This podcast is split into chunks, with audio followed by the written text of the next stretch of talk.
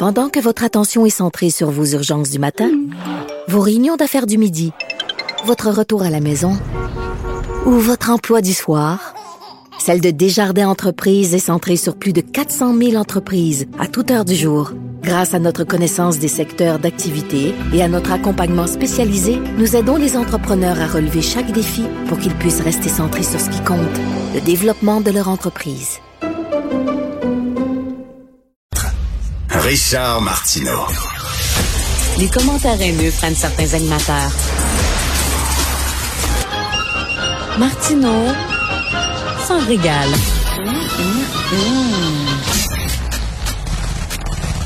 Selon moi, la question de la liberté d'expression est la question de notre époque. La grande question, c'est une question extrêmement complexe. Les gens qui ont des réponses simplistes et faciles à cette question-là, jusqu'où on peut aller euh, dans la liberté d'expression, est-ce qu'on doit tout permettre, est-ce qu'on a le droit de tout dire, est-ce qu'on peut manifester n'importe comment, euh, ce sont des questions très complexes, surtout avec les médias sociaux.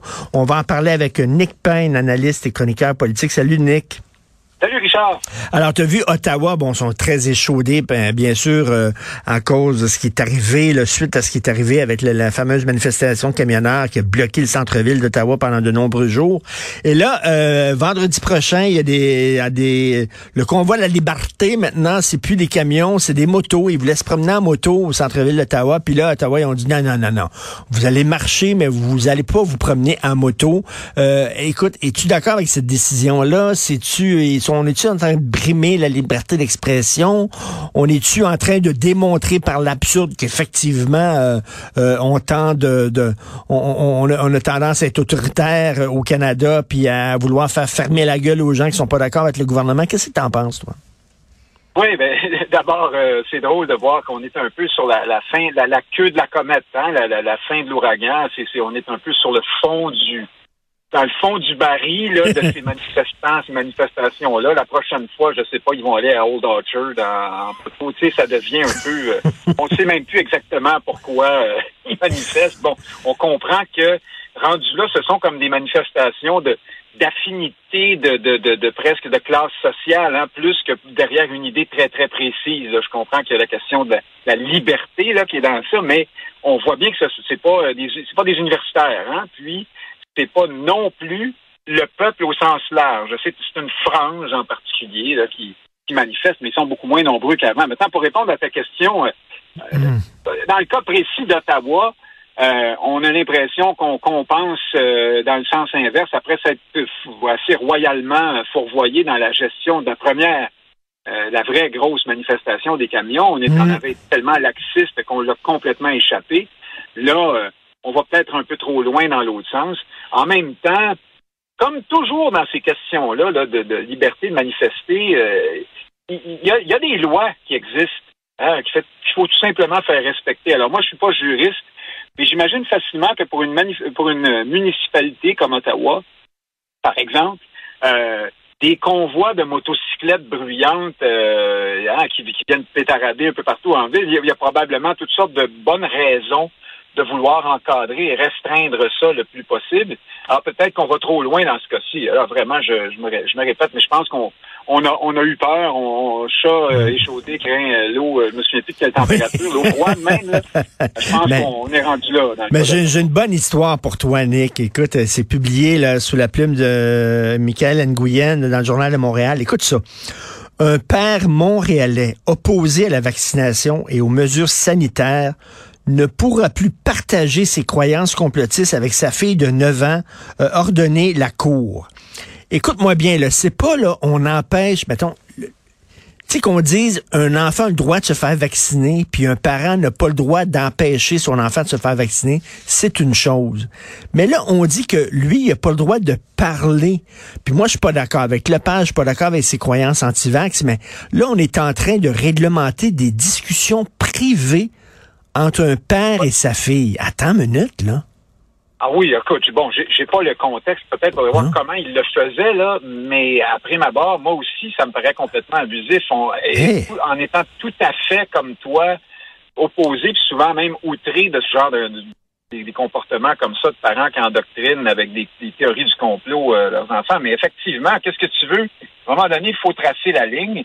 Euh, ce père-là a le droit de raconter toutes sortes de balivernes à ses enfants, puis je pense, c'est bien plate, mais je pense pas. Je pense que si on ouvre cette porte-là, et là, il semble bien qu'on l'ait ouverte, euh, on s'avance sur une pente extrêmement glissante. Je fais des lieux communs, là, mais c'est ça quand même. On peut pas aller là. Euh, la liberté d'expression, ça faut que ça veuille dire quelque chose. Puis encore une fois, la loi, qu'on fasse simplement appliquer les lois qui sont en vigueur. On peut pas non plus faire n'importe quoi à nos enfants, dire n'importe quoi partout, tout le temps. C'est déjà encadré, ça. La diffamation, par exemple, les propos haineux, l'incitation à la haine, la violence, tout ça. Alors bon, là, on est dans une époque maintenant où il y a beaucoup de gens qui nient les faits. Euh, et on, ne s'entend plus sur les faits, à vrai dire. Des fois, peut-être même qu'on a raison de nier ce qu'on nous rapporte comme étant des faits. Alors, ça devient très complexe. C'est là qu'on entre dans un autre domaine de discussion qui, à mon avis, euh, c'est un peu le parent pauvre de toutes ces réflexions-là. Je pense, moi, qu'on sous-estime la force l'importance du phénomène de la révolution numérique là, des réseaux sociaux dans l'ère dans laquelle on est actuellement. C'est cette question-là. Et là, le père, écoute, la juge dit, euh, le père tient des propos tels que la vaccination est un crime contre l'humanité, le vaccin est un traitement expérimental, le vaccin contient une puce, là, bon, la puce 5G, donc il dit ça à sa fille. C'est des balivernes, effectivement. Mais là, de dire, il y a des sujets que tu ne pourras pas aborder avec ton enfant. Tu sais, moi, mettons, je, suis séparé, euh, ma fille passe la moitié du temps avec sa mère, sa mère est dans toutes sortes de complots, elle raconte des balivernes à sa fille. Moi, quand j'aurai ma fille euh, la semaine où ce serait moi qui serai de garde, ben je lui dirai autre chose, puis j'essaierai de, de, de, de montrer l'autre côté de la médaille. Mais là, de dire, t'as pas le droit de parler à ton enfant. Euh, dans le cadre de ta maison, puis ça, j'ai bien de la misère, puis pourtant je le trouve bozo ce bonhomme-là, là. il croit n'importe quoi, mais non, ben c'était, c'est, d'une tristesse euh, endoctriner ses enfants avec ça, mais, tu l'as dit, tu as l'autre parent, tu as l'école aussi, tu les institutions, euh, il y a les. Y a les euh, cet enfant-là, une chance, normalement, à moins qu'elle soit euh, enlevée, enfermée en dessous d'un escalier quelque part, va être en contact aussi avec la réalité. Là. Alors, on peut plutôt prendre ça de façon calme et positive et se dire qu'elle aura de ce qu'il faudra pour faire la part des choses éventuellement. Entre-temps, bon, c'est bien plate, mais euh, on peut pas commencer à dire que les parents n'ont pas le droit de dire ça. Ben écoute, parce que Nick, euh, on est toujours le coucou de quelqu'un. Moi, il y a des gens qui trouvent que j'ai certaines opinions qui ont pas de maudit bon sens. Puis là, il dirait, il dirait, ben t'as pas le droit de dire, mettons à ton fils, je sais pas, qu'il faut abaisser le seuil d'immigration, que la religion s'empoisonne tout, etc. T'as pas le droit de dire ça parce qu'on n'est pas d'accord avec tes propos. Ouais, mais Christy, c'est mon fils. Oui, ben, tu te souviens de cette loi, je pense que c'est en Écosse, là, euh, proposée par quelqu'un qui est un expert manifestement des fausses bonnes idées, là, qui, qui voulait, je pense, me demande si c'est pas même adopté, qui voulait qu'on euh, permette aux gens dans les familles de dénoncer quelqu'un qui aurait tenu un propos euh, qui serait pas assez woke. Là, oui, oui, oui pas inclusif ou raciste ou je ne sais, je m'en souviens pas exactement. Mais alors, oui, on s'en va dans cette ère-là, là, on glisse là-dedans.